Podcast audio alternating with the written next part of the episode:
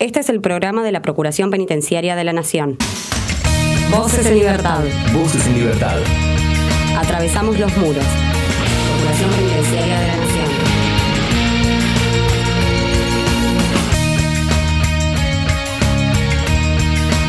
Comenzamos un nuevo episodio de Voces en Libertad, el programa de la Procuración Penitenciaria de la Nación y en esta oportunidad viajaremos a Córdoba. Vamos a hablar sobre la condena a tres agentes penitenciarios por apremios ilegales. Esto ocurre después de 10 años. Charlaremos con la doctora Lilian Silvana Luque de la Delegación de la Procuración Penitenciaria de Córdoba y también hablaremos con el doctor Carlos Acosta sobre la situación de los privados de libertad en Capital Federal tema pandemia, tema visitas, población, etc. Varios temas para charlar entonces con el doctor Carlos Acosta de Legal y Contencioso Penal. Mi nombre es Damián Fernández y junto a Florencia Sosa haremos Voces en Libertad.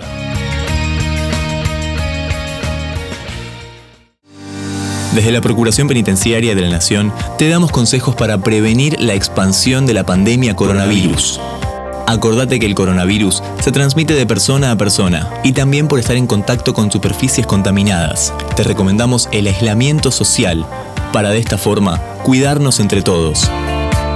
Porque saber es prevenir.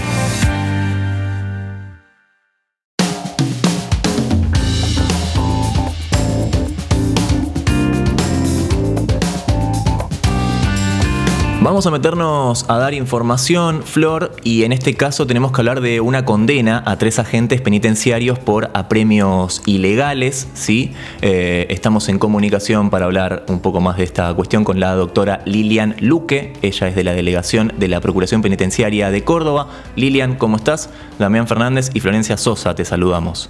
Hola, buenos días, Damián. Buenos días, Florencia. Buenos días. Bueno, bien. Buenos días y gracias por la invitación a la distancia más que nunca, ¿no? Eh, en, este caso.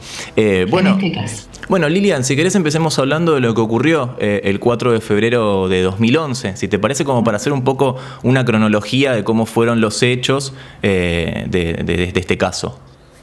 Bien, les comento a, Flor y a vos, Damián, que bueno, este trabajo que terminó después de 10 años exitosamente es parte de un equipo, de, un trabajo mancomunado del equipo de la Delegación Córdoba de Procuración Penitenciaria. Em, efectivamente, como muy bien vos introducías el tema, el hecho ocurrió los primeros días de febrero del año 2011, cuando todavía la Delegación Córdoba no había cumplido un año de funcionamiento. Eh, fue nuestro primer caso, fue la primera denuncia penal. El caso se origina a partir de la aplicación del protocolo de torturas y malos tratos que tenemos en Procuración Penitenciaria cuando recibimos un llamado anónimo por parte de detenidos de el establecimiento penitenciario más grande que hay en la provincia de Córdoba, que es el complejo carcelario número uno, Reverendo Padre Luchese, y en esa oportunidad este, concurrimos al establecimiento penitenciario, eh, el médico, el asesor médico y yo como asesora legal. El llamado anónimo lo único que nos decía es que habían golpeado a las víctimas en este caso, a dos hermanos que estaban alojados juntos en ese complejo carcelario. Y bueno, en, realidad tuvimos, gracias a ese llamado, pudimos concurrir al establecimiento penitenciario el mismo día que los hechos se produjeron. Eh, Allí tomamos conocimiento de lo que había ocurrido, logramos hacer las, entrevistas, constatar las lesiones y eh, los hermanos eh, firmaron un consentimiento informado con la finalidad de que Procuración realizara la denuncia. Independientemente de eso, la denuncia fue realizada antes por ellos mismos, digamos, porque fueron trasladados a tribunales a partir de los sucesos que ocurrieron. Y allí nosotros acompañamos eh, a partir de la denuncia em, con una constitución en querellante que se hizo y trabajamos todo el caso desde la instrucción que fue delegada a la Fiscalía Federal número uno hasta incluso comparecimos años después a casación, que fue la que confirmó finalmente ahora las condenas a los agentes penitenciarios que en un primer momento fueron absueltos.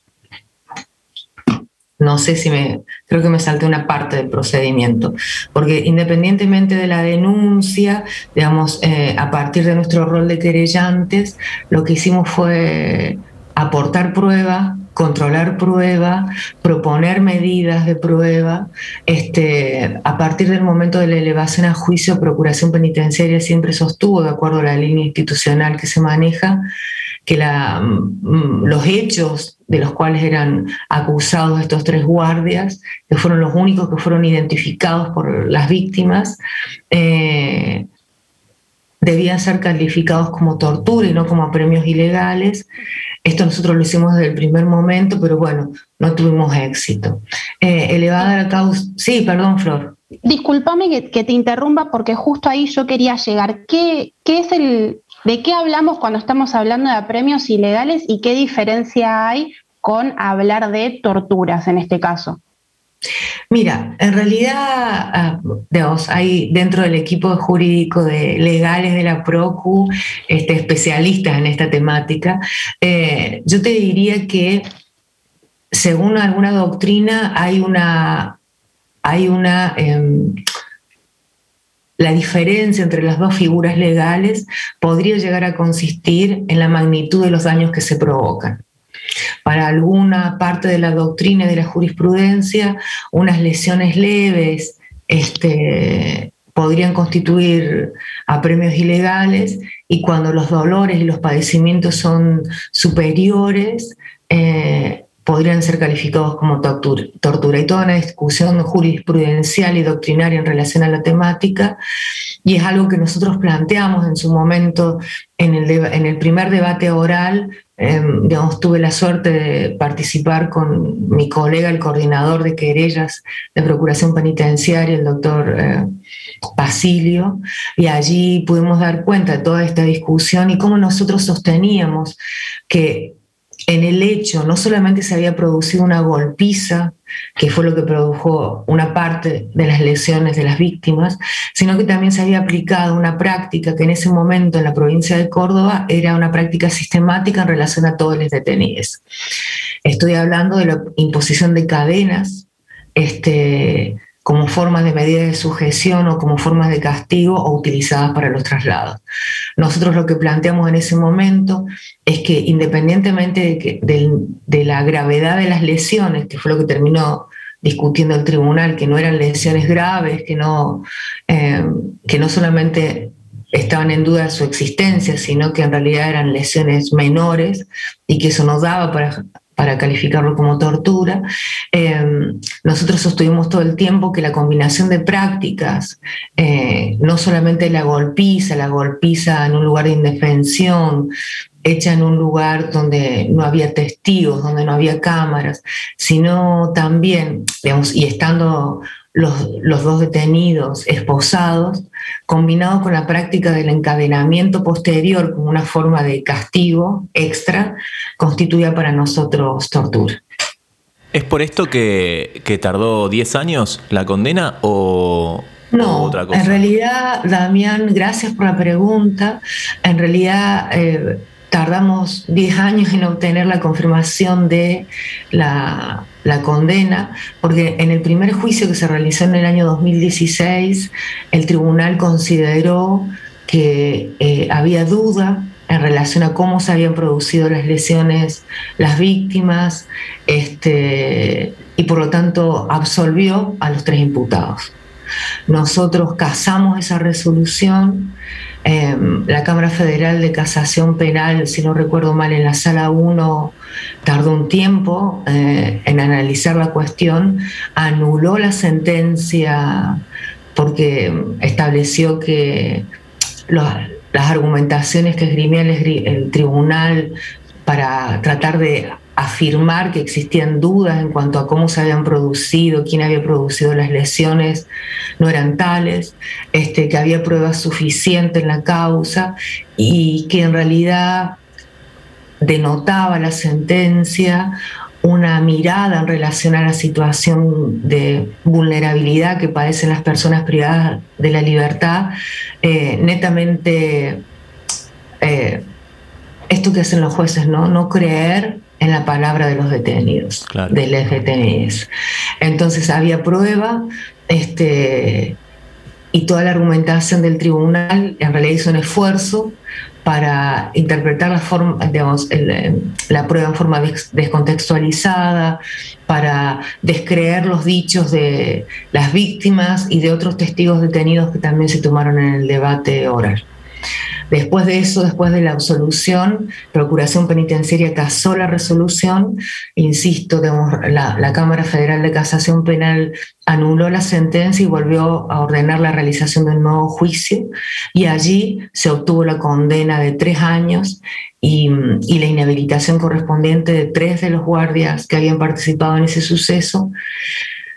Casada la resolución por la sentencia, digamos, por la, por la defensa, eh, el mes pasado, durante el mes de mayo, este, ya después de haberse cumplido 10 años de los hechos, la Cámara Federal de Casación Penal dejó firme la condena. Nos quedan tres minutitos, perdón, ¿eh? nos quedan tres minutitos. Eh, Flor, dale vos. Sí, tomando algunas cosas que, que, dijiste recién, como por ejemplo de que muchas veces en la justicia no se toma en serio la palabra de las víctimas que sufren este tipo de ataques, ¿Qué pasa cuando estas personas eh, van al área de salud? ¿Qué pasa con los médicos o las médicas que están en ese momento de turno? ¿Forman parte de los testigos? En realidad, en la causa sí fue Florencia. Digamos, hubo un médico que participó en un punto, en una parte de las prácticas, digamos, que estaba instituida en la provincia de Córdoba, eh, que era esto, digamos, la sujeción con cadenas sin criterios médicos. Eh, sin embargo, ese médico constató eh, las lesiones, porque en realidad por, por, por, propia práctica profesional que tiene que ver con la cobertura de qué es lo que está ocurriendo y luego, digamos, y ellos sabían que Procuración Penitenciaria ya iba en camino, lograron constatar las lesiones, pero generalmente la práctica del personal de salud, que en realidad es personal penitenciario antes que personal de salud, no solamente que no cree, sino que reproduce la práctica de impunidad que marca la institución, que es no constatar las lesiones o no realizar las entrevistas a las personas detenidas en, en un clima de confidencialidad que les permita expresar qué fue lo que pasó y por lo tanto que se ponga en vigencia el derecho humano a la salud primero que el derecho a la seguridad y la impunidad de, los, de las personas que realizan estas prácticas dentro de las instituciones. Claro, porque en el caso de, bueno, en este caso es, complicado el, aportar las pruebas, ¿no? Digamos, en el caso de tortura, bueno, tal vez las pruebas estén a la vista, pero en estos casos tal vez se, se complica un poco más, ¿no? Efectivamente. Te agradecemos mucho la, comunicación, este paso por Voces en Libertad. Te mandamos un abrazo a la, lista, a la distancia, Lilian. Muchísimas gracias a todos. Dale, te mandamos un abrazo. La doctora Lilian Luque, de la Delegación de la Procuración Penitenciaria de Córdoba, aclarando un poco más cómo fue este caso y la condena.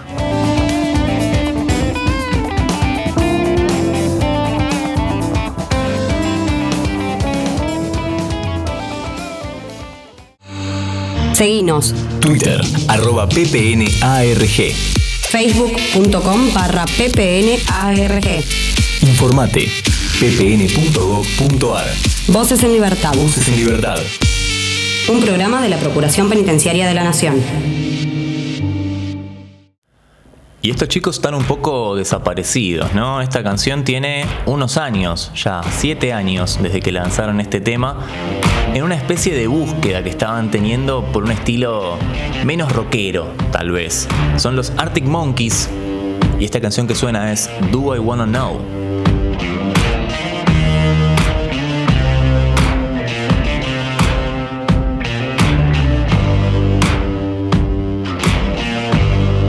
You got color in your cheeks? Do you ever get that feel that you can't shift the tide that sticks around like summits in your teeth? Are there some aces up your sleeve? Have you no idea that you're in deep? I dreamt about you nearly every night this week. How many secrets this tune I found that makes me think of you somehow and I play it on repeat until I fall asleep, spilling drinks on my settee. Do I wanna know if this feeling flows both ways?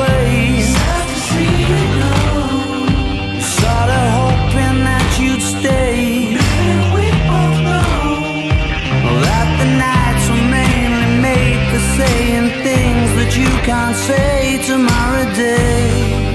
Crawl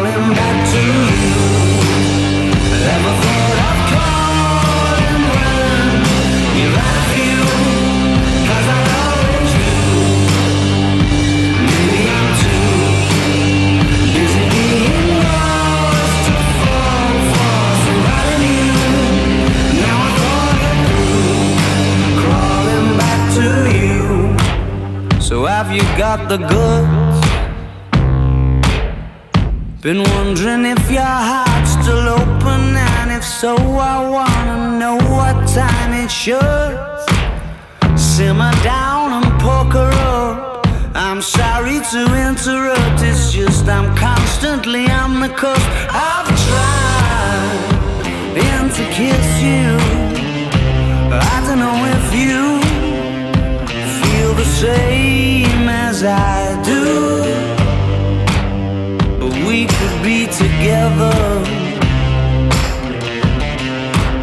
if you wanted to.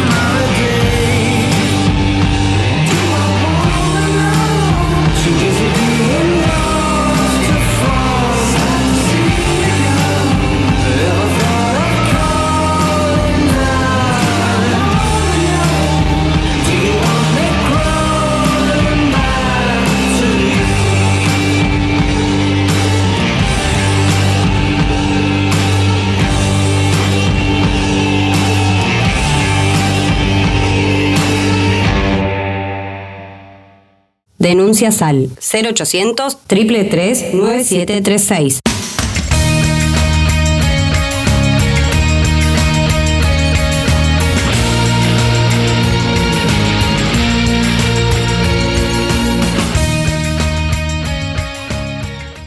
Estás escuchando Voces en Libertad. Voces en libertad. Atravesamos los muros. Voces en Libertad. PPN te informa, ante la presencia de los síntomas fiebre y tos, fiebre y dolor de garganta, fiebre y dificultad respiratoria, no, te automediques. Consulta inmediatamente al sistema de salud a través de cualquiera de estos teléfonos 0800-222, 1002, 4292-3896 o llamando al 107. Porque saber es prevenir.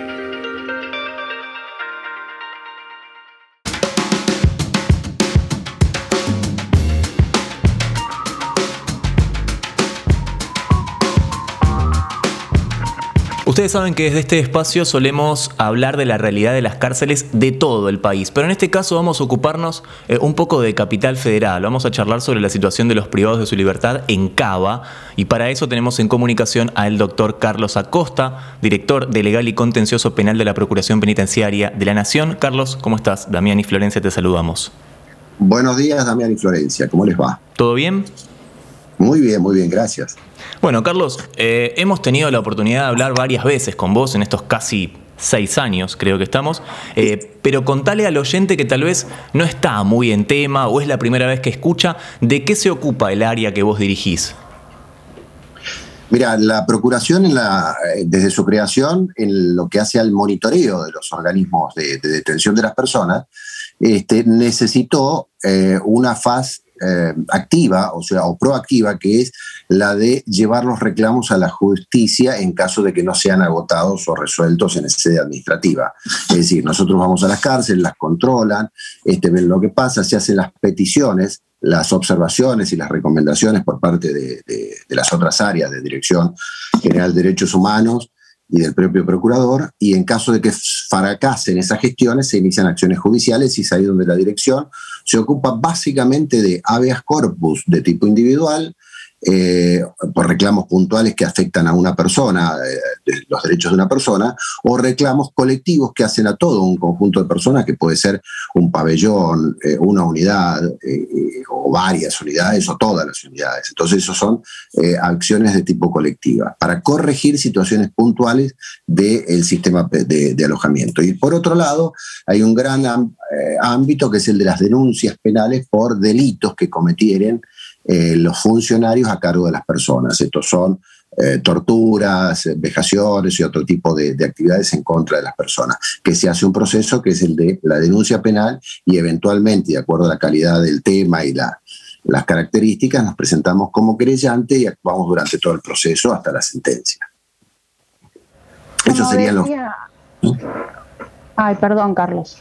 No, no, esos son los grandes ejes. Me faltaría solo la intervención en causas ajenas, que la podemos hacer como amicus, este, recomendando las mejores prácticas en cada caso para que el juez pueda resolver. Esas son básicamente nuestras actividades. Como decía Dami, Dami al principio, la Procuración obviamente se ocupa de los distintos lugares de detención y por ahí para fijarnos un poquito en la cuestión en la ciudad autónoma de Buenos Aires, quería consultarte cómo es la situación actual en las comisarías y alcaidías y si después en algún momento eh, me pudieras hacer una pequeña comparación a cómo era la situación antes de la pandemia y ahora que estamos en pandemia, por favor. Correcto. Mira, eh, la ciudad de Buenos Aires como tal no tiene administración de justicia propia salvo para determinados delitos menores, que en general no son eh, encarcelables, salvo este, reincidencia o flagrancia, pero son delitos muy, muy este, reservados para la ciudad de Buenos Aires. El resto de la administración de justicia está en cargo del gobierno nacional, que nunca se le delegó a la ciudad por la ley Cafiero. En consecuencia, vos tenés este, que en la ciudad de Buenos Aires las personas son detenidas por una orden de un juez nacional o federal o por una orden de un juez local, en esos delitos específicos que te digo y, menores. Eh, en ese universo de, personas, eh, la ciudad de Buenos Aires cuenta con eh, una estructura penal, una, una, unidad penitenciaria, una de las más antiguas, que la, es de que es un concepto carcelario muy superado, o sea, ellos tienen pabellones colectivos donde alojan a todas las personas, imagínense lo que son los pabellones colectivos para este, la convivencia, son sumamente complejos, en fin. Eh, la única ventaja que tienen es que están en la ciudad de Buenos Aires y eso les permite el acceso a la uva, a determinados desarrollos, entonces por eso es muy apetecida por la gente ir a, alojarse a, a, Cava, ¿no? A, la, a Devoto. Pero bueno, es un concepto que ya está superado y están construyéndose una cárcel en Marcos Paz para este, abastecerla con esos presos y este, abandonar la construcción de Devoto. Esto va a llevar tiempo, está en plena construcción, no le falta mucho a la unidad de Marcos Paz, pero bueno, ese es el esquema. Ahí van los presos nacionales y federales. Iban a una alcaldía que estaba en tribunales, a varias alcaldías que estaban en tribunales, este, y el resto de los presos, que eran los presos que la ciudad, propia ciudad producía por su legislación y por su jurisdicción, eran también conveniados que iban a parar al Servicio Penitenciario Federal por un convenio vigente con la Nación. Entonces, este, a partir de la pandemia, en marzo del año 2020, empezó a hacerse cada vez más lento el traslado de los presos que eran detenidos en la jurisdicción de la Ciudad de Buenos Aires por las policías o por las diversas policías entonces no eran llevados, o el tránsito hacia los, penales era cada vez más lento, hasta que llegó una crisis tremenda que en junio este, impulsó la necesidad de, eh, de hacer un habeas corpus. Habeas corpus que hace la Defensoría de la, de la ciudad, la Defensoría General de la Ciudad de Buenos Aires, y en ese habeas corpus ingresamos la Procuración como amigos para opinar de acuerdo a nuestras prácticas. El equipo que conducía a Esteban Feinberg, este, de una laboriosidad realmente encomiable que hay que destacar, que ha estado durante todo el 2020 y lo que va del 2021 permanentemente recorriendo las comisarías y las alcaldías de la ciudad, este, vio el crecimiento permanente y este, hasta impúdico de presos en esos lugares porque el servicio penitenciario no se llevaba a las personas. Iba llevándosela con cuentabotas cada vez menos y bueno, y la cantidad de ingresos era la misma que había antes. Entonces, a tu pregunta, Florencia, antes de, la pandemia existía un flujo normal y constante de presos que llegaban a la ciudad y eran este, reenviados a, las unidades penitenciarias. Bueno, ahora no. Ahora se quedan la mayoría en la, en la ciudad y esto ha llevado a que estemos en una crisis humana de proporciones épicas en la ciudad, con gente en comisarías, las fotos son elocuentes, ¿no? Hay, hay gente durmiendo al lado de las letrinas, que son este, esas, eh, los excusados que son para poner los pies y agacharse en el piso, bueno, al lado gente durmiendo, con los paquetes de comida al otro lado, y ahí hay durmiendo varias personas. O sea, esta es la realidad de los calabozos, de muchos de los calabozos de las comisarías, que por supuesto no están preparados para tener gente, están preparados para que llegue la persona y se vaya el juez disponga que se vaya a un penal. Bueno, Son 72 horas, ¿verdad? Las que deberían, o sea, máximo deberían estar detenidas en alcaldías. Obviamente eso no se respeta. En alcaldías, que son organizaciones un poco más complejas que las comisarías. Las comisarías lo tienen para unas horas. Ahora, las comisarías están con más de 300 presos y las alcaldías también. Estamos en 700, 650, 750 presos permanentemente. Eh, hay situaciones que están la gente dando vuelta en los coches esperando que se arme este, un agujero en alguno de estos lugares para meterlo. Tienen dando vuelta en los patrulleros. Es una situación realmente impúdica en que la nación argentina está adquiriendo una responsabilidad internacional tremenda. ¿Y esto por qué crees que, esta situación por qué crees que, cambió con el tema de la, de la pandemia? Porque recién destacaste que antes no, no sucedía y ahora sí. La pandemia lo que trajo es una reorganización del servicio penitenciario en función del temor a los contagios. Esto fue la excusa que aprovecharon para este, evitar cada vez más el traslado de personas. El servicio penitenciario si bien decreció en su población y fue organizando, o sea, perdió una cantidad de, abrieron plazas o tiene plazas disponibles, no lleva a los presos de la ciudad, vaya a saber por qué razón, podrán especularse las que sean. Lo cierto es que objetivamente es lo que está ocurriendo. Ellos indican que este, los protocolos de COVID, etcétera, este, pero se imaginan que en un año y pico este, todos esos protocolos están absolutamente afianzados, la gente está hisopada dos veces, tres veces, en fin, una cantidad de cosas dispuestas para los traslados que no se efectúan. Es una decisión de tipo política porque les pongo un caso concreto que es la gente con COVID. El paciente con COVID en los calabozos está mezclado con otra gente. En algunos casos los pudieron aislar, en otros no. Cuando los detectan ya están conviviendo con otros. Este, en muchos casos esto genera una propia atrofia de la situación sanitaria dentro de esos lugares, de las comisarías o de las alcaldías. Eh, había una orden no escrita del servicio penitenciario que no permitía el ingreso de gente infectada con COVID a las cárceles. O sea, no se lo llevaba el servicio penitenciario, se lo dejaban a la ciudad. Y eran presos que pertenecen al servicio penitenciario, naturalmente porque son presos del sistema federal o nacional. Con lo cual, este, evidentemente, la no recepción del preso implicaba todo esto. Esto nos llevó, les explico judicialmente qué, qué ocurrió acá decía que en el mes de junio, julio, se ingresa una acción de habeas corpus, en junio, de habeas corpus de la Defensoría de Ciudad por todos los presos. Hay sentencia un mes después, en julio, y se dispone a hacer un cronograma de ingreso forzado al servicio penitenciario, dispone la jueza. Eso no se cumplió nunca, pero en el medio de eso, ya cerca, este, vamos viendo que, con la, primera ola de, gran crecimiento, empiezan a incrementarse los casos de infectados con HIV. Hacemos un habeas corpus ante la justicia nacional, que en primera instancia fallan mal, pero la Cámara de Apelación en la sala secta tiene un fallo brillante, confirmado por la casación, donde ordena el servicio que inmediatamente se lleve a esas personas. Eh, y es ahí en esa reunión, en esa audiencia que hace la Cámara, donde los funcionarios del servicio penitenciario reconocen que había una orden no escrita de, de no llevarse las personas con COVID, con lo cual este, quedaron expuestos eh, formidablemente. Luego de eso se llevan a esas personas, eh, con el tiempo se fue incrementando nuevamente la población con COVID dentro de, las comisarías y las alcaldías, entonces hicimos un nuevo habeas corpus hace un mes, este, donde también se terminó fallando de que el servicio debe llevarse a estas personas. Entonces, esa es la, la situación en la que estamos hoy, ¿no? Este, eh, forzando a cada rato la marcha para que se lleven por lo menos a los que corren peligro su vida o la vida de los demás, o la salud, por lo menos, ¿no?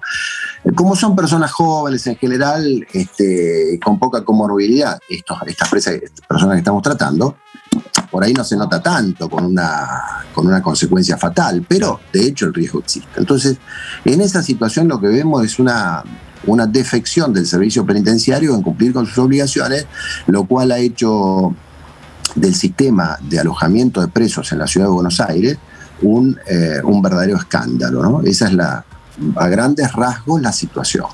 Bien, Carlos, tenemos varias cosas para, para charlar. Te propongo no? que cortemos acá, eh, hacemos esta pequeña pausa y eh, en el próximo, bueno, charlamos de todo esto que nos queda pendiente. ¿Te parece? ¿Cómo no? ¿Cómo no? Adelante. Perfecto, ya volvemos entonces con Voces en Libertad.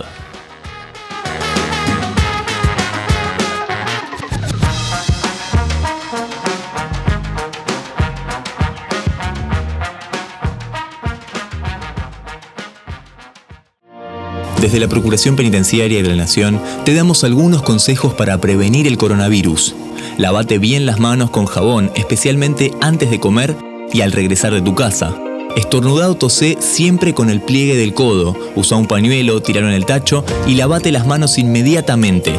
Evita el contacto con personas con síntomas respiratorios. No compartas vasos, botellas, mate o elementos personales. Ventila los ambientes y desinfecta las superficies y objetos que se usan con frecuencia. PPN te informa, porque saber es prevenir.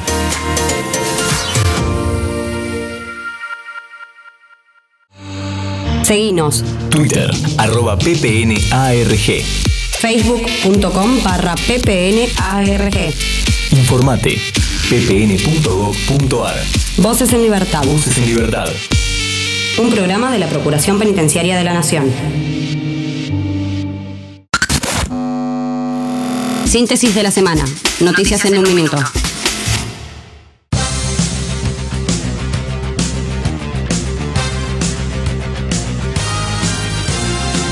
COVID-19. Nuevo reporte estadístico de la PPN, mayo 2021. La PPN presenta un nuevo reporte estadístico a fin de mayo de 2021 sobre la situación de las personas privadas de la libertad ante la actual emergencia sanitaria. El documento alerta una vez más sobre la cantidad de personas alojadas en alcaidías y comisarías de la Policía de la Ciudad Autónoma de Buenos Aires, algunas de ellas enfermas. Genera preocupación el aumento de contagios de COVID-19 en el último mes, tanto en cárceles federales como en comisarías y alcaidías de la policía y en centros socioeducativos para niños, niñas y adolescentes de la ciudad. Misiones. Curso de peluquería para detenidas en el penal de mujeres. Como parte de las acciones que lleva adelante Cáritas Argentinas, filial Posadas, durante la última semana hicieron entrega de diferentes elementos que serán utilizados en el curso de peluquería y estética para detenidas de la unidad penal número 5 de Posadas. Detenidos se capacitan en fútbol infantil. Se sumaron a la iniciativa cerca de 1.500 participantes de penales bonaerenses. Se capacitarán en tópicos como el perfil del entrenador de fútbol infantil, organizador de un club en lo deportivo, etapas del aprendizaje deportivo en niños y niñas, planificación de entrenamientos, principios pedagógicos, cuidados de la salud, desarrollo de las capacidades motoras, coordinativas y condicionales y prevención de lesiones, entre muchos otros temas.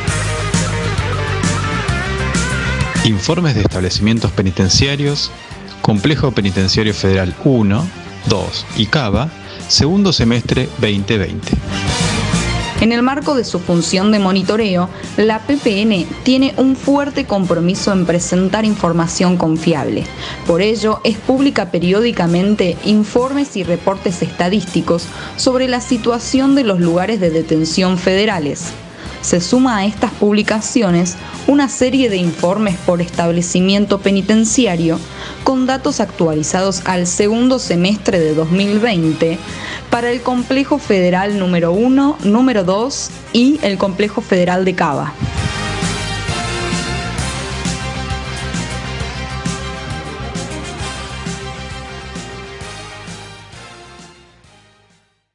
Voces en Libertad. Voces en Libertad. Un programa de la Procuración Penitenciaria de la Nación. 25 años. 25 años. Defendiendo los derechos de las personas privadas de su libertad. Privadas de su libertad.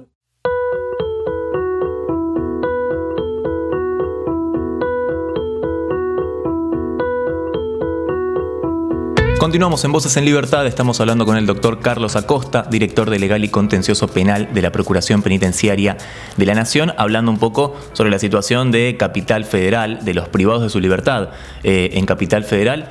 Carlos, siguiendo esta, esta línea de lo que estamos charlando, ¿cuáles son la, o qué, es lo que más eh, demandan en este caso los, los privados de libertad? ¿Qué es lo que más piden?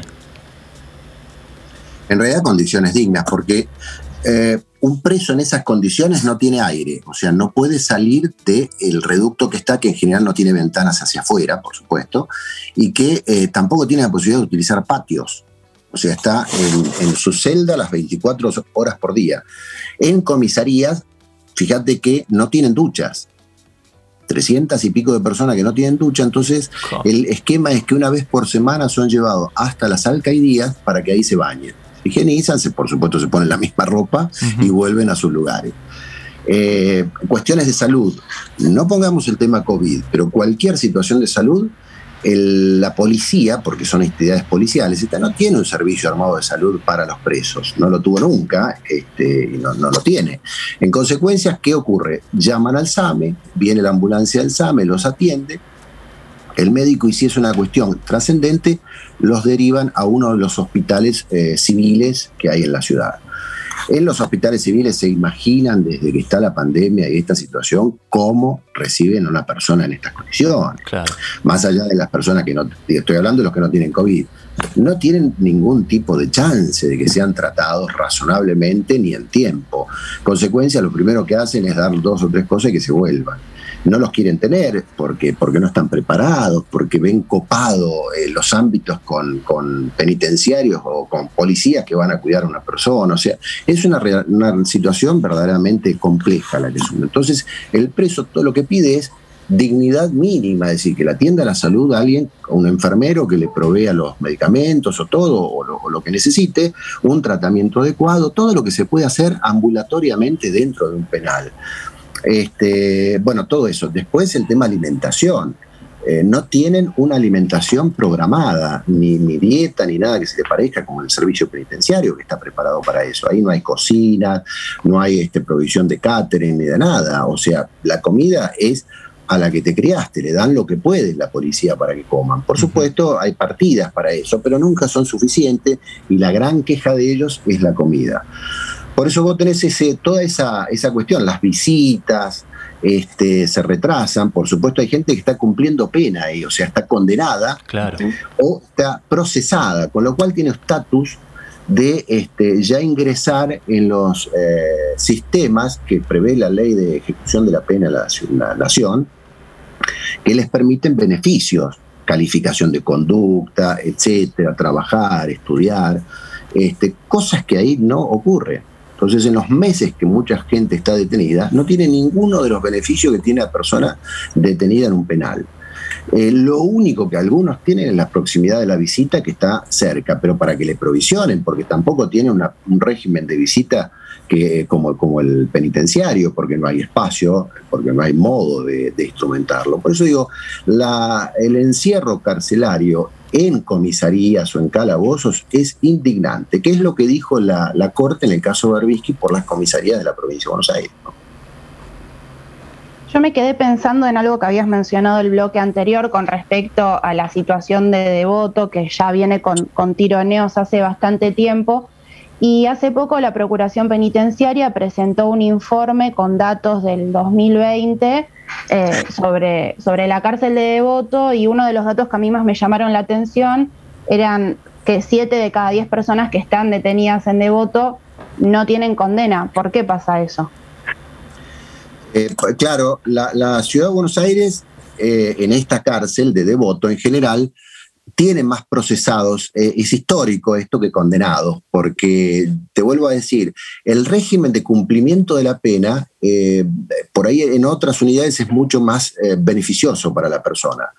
La ventaja de, devoto es que hay mucho, mucha, muchos habeas corpus, mucha resolución judicial de permanencia de las personas ahí, porque tienen primero una cercanía con la familia, eh, porque el área, todo el área del conurbano o, de, del AMBA este, tiene mucho más a mano la cárcel de Devoto que la de Marcos Paz o la de Ceiza.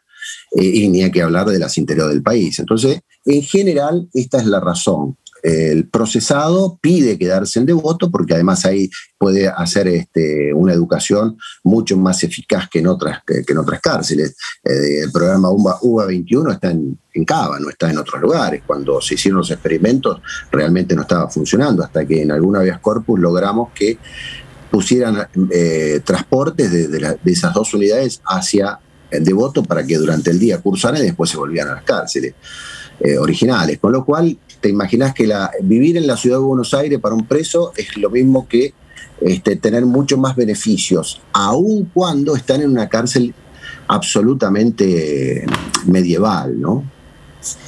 Recién en el bloque anterior mencionaste que se está armando una unidad en, Marcos Paz, ¿no? Una, una unidad más. Eh, en este caso va a haber un traslado de, de quiénes, de los que están procesados, de quienes están esperando condena. ¿Cómo, ¿Cómo se va a manejar ese tema? ¿Cómo? Perdóname, no te escuché, perdóname. Sí, que mencionaste que eh, están armando una unidad, una unidad más en Marcos Paz, eh, y la consulta era sobre a quiénes está dirigida esa unidad, o sea, a quiénes, a quiénes van a trasladar a, privados de su libertad que ya están condenados, que ya están en, algún eh, pabellón, por ejemplo, de devoto o no. Esto es muy cambiante porque depende del humor de las autoridades en cada momento, pero el proyecto es eh, desarticular Devoto y llevarlo íntegramente a Marcos Paz.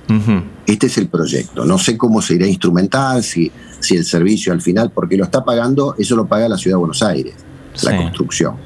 Así que supongo que tendrá la, la definición de, qué, de cómo abastece de presos, que son las plazas, creo que son alrededor de 2.000 plazas con lo cual desagotarían todo de voto y le quedan plazas este, para, para, llevar. Eh, esto puede ser así, realmente eh, es, ese es el proyecto. Así que, este, por supuesto, después va a quedar un complejo con alrededor de 3.500 o 4.000 presos allá en Marcos Paz. Imaginan que es una ciudad que debería tener hospital, debería tener una cantidad de cosas que hoy Marcos Paz no tiene, ¿no? Porque es imposible hacer, este, utilizarles el, hospital la ciudad de Marcos Paz, el hospital público, para semejante atención. Lo mismo que el tema docente, universitario, en fin, va a haber que dotar a todo ese complejo de eh, una serie de infraestructuras que sean acorde a las necesidades de las personas. Sí, además las visitas, ¿no? Gente que ya estaba en devoto y que digamos que eh, los familiares iban a verlos allá, ahora tienen que, o sea, o, tendrían que ir hasta Marcos Paz, que está bastante más lejos, ¿no? Vos si me preguntás una opinión personal, yo creo que este, la ciudad debería tener un complejo penitenciario para sus presos. este, debería tener en algún lugar apto, no el devoto, por supuesto, porque primero que es vetusto y segundo que está en el medio de la ciudad. Pero la ciudad tiene ámbitos donde uno se puede poner este, un complejo que no tenga tanta vinculación con la trama urbana. Este, esto me parece que sería importante, ¿no? Eh, yo, nosotros entendemos que siempre la proximidad de la gente con su lugar es importante. También es cierto que en la ciudad de Buenos Aires, está en, la, en, en Devoto, están presos gente de, de, todas, de, varias, de varias latitudes, no solamente vecinos de la ciudad. Por eso, este, digamos, reorganizar eso es importante. Tu, tu, criterio es bueno en ese sentido y te digo, bueno, nosotros no tenemos eh, en general lo que los funcionarios de la Procuración, la idea de que, este, de que la ciudad se quede sin presos no me parece razonable. Produce delincuentes condenados o procesados como cualquier jurisdicción del país. En consecuencia, debería tener un ámbito también para tenerlos.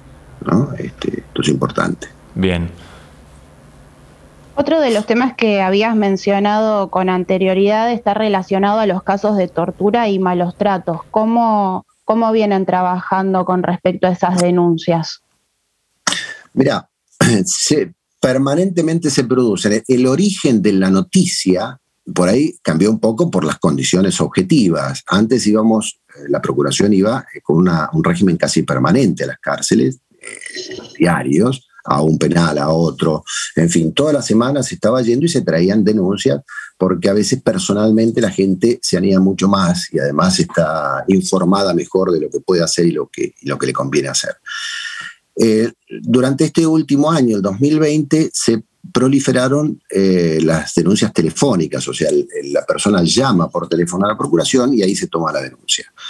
Este, este año o a fin del año pasado ya empezó a hacerse las, nuevamente visitas, si bien con, no con la intensidad anterior, o sea que ese es el modo en que ingresa la denuncia a la procuración. Eh, ¿Qué nos complica en definitiva para acreditar hechos para una denuncia? Es posible que esta idea de ingresar y de estar presente eh, de modo permanente en la cárcel, eso nos trae algún déficit en la presentación de la denuncia. De todos modos, eh, el nivel o la cantidad de denuncias no está disminuyendo con respecto a otra época. Y esto es importante porque el preso este, canaliza su demanda de, de, justicia por, en este caso, por vía telefónica ¿no? o por videoconferencia. Así que la denuncia está produciéndose, están funcionando. También tenemos alguna dificultad con los juzgados, porque ya no podemos ir a hablar con el que lleva la causa en tribunales. Uno habla con una máquina y, la, y es contestado por la máquina este, con alguna en algunos casos diligencia, pero en la mayoría de los casos no. Nos es muy difícil contactarnos con quien lleva el expediente, instar, o sea, se ha complejizado mucho porque... Ya era este, complejo y ahora más te imaginás ahora si, si una cosa es que vos estés cara a cara con el funcionario y, le, solicite, le pida o le exija. Y otra cosa es hacerlo por intermedio de una computadora. Este, te imaginarás que te contestan cuando pueden, cuando quieren y si quieren. Entonces, todo esto complejiza el ejercicio de estos derechos. Sin embargo, una cantidad de funcionarios eh, judiciales están trabajando muy bien, muy comprometidos y, le meten para adelante, este, pero bueno, tenemos de todo, ¿no? Y, esto es más complejo ahora que antes, lamentablemente. Carlos, te agradecemos mucho la comunicación, siempre es un placer charlar con vos y te damos la bienvenida a esta, a esta nueva temporada que estamos arrancando acá en Voces en Libertad. Bueno, bueno, muchas felicitaciones a ustedes, Daniel y Florencia. Sé que del profesionalismo que tienen, el que han adquirido, así que este, los felicito y bueno, adelante y que tengan una, buena labor. ¿eh? Muchas, gracias, muchas gracias, Carlos. Que nos hace falta que ustedes estén bien. Bueno, muchas gracias, muchas gracias, Carlos. Te mandamos un abrazo. Cuídense, chicos. Chau, chau. Hablábamos, gracias. Eh, gracias a vos. Hablábamos con el doctor Carlos Acosta, director de Legal y Contencioso Penal de la Procuración Penitenciaria de la Nación, charlando un poco sobre la situación que estamos viviendo en Cava.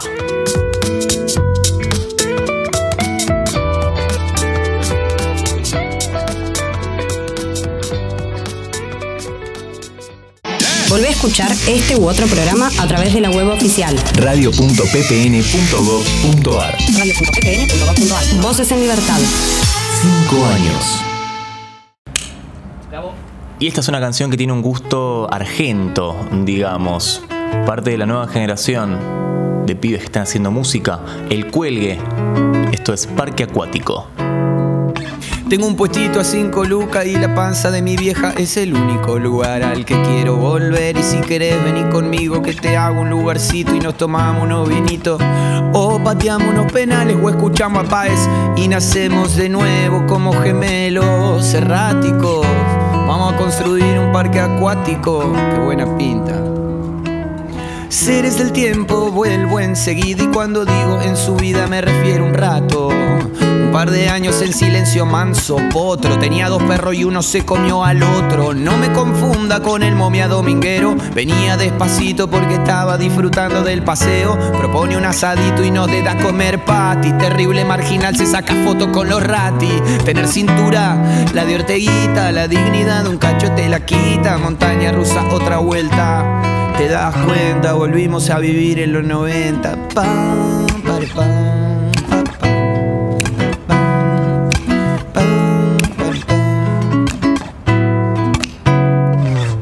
Terrible borrachín se chamullaba hasta su prima y al final de la noche está más duro que vivir en la Argentina. Me idealicé encima. Mirá, se roba solo, haga patria y sintonía fina. Siempre que me fijo son las 10 y 22. Lo otro que me gusta es caminar con vos y una entrañita. Viento de frente, plus cuan perfecte. Llega la noche y me pongo pillo y un movicón haciendo ruido en mi bolsillo por si las moscas troto. Qué buena pinta. Tener cintura, la de orteguita. La dignidad de un cacho te la da y otra te la quita. Y nacemos de nuevo como gemelos. Vamos a, a construir un parque.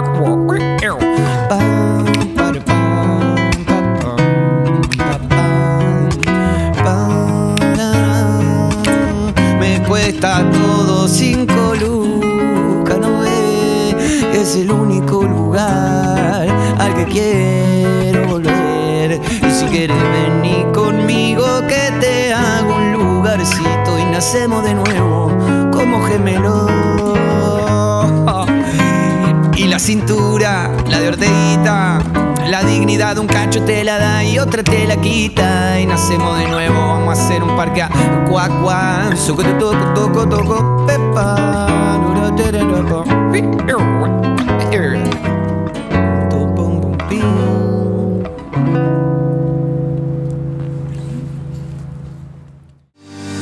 Desde la Procuración Penitenciaria de la Nación te damos consejos para prevenir la expansión de la pandemia coronavirus. Si estuviste en alguno de los países afectados, aunque no presentes síntomas, tenés que quedarte en tu domicilio durante 14 días. Para más información, ingresa a argentina.gov.ar barra salud barra coronavirus. PPN te informa, porque saber es prevenir. Esto fue Voces en Libertad. Voces en Libertad. Un espacio para escuchar y conocer desde otro ángulo el sistema. Seguimos en arroba ppnarg y www.ppn.gov.ar.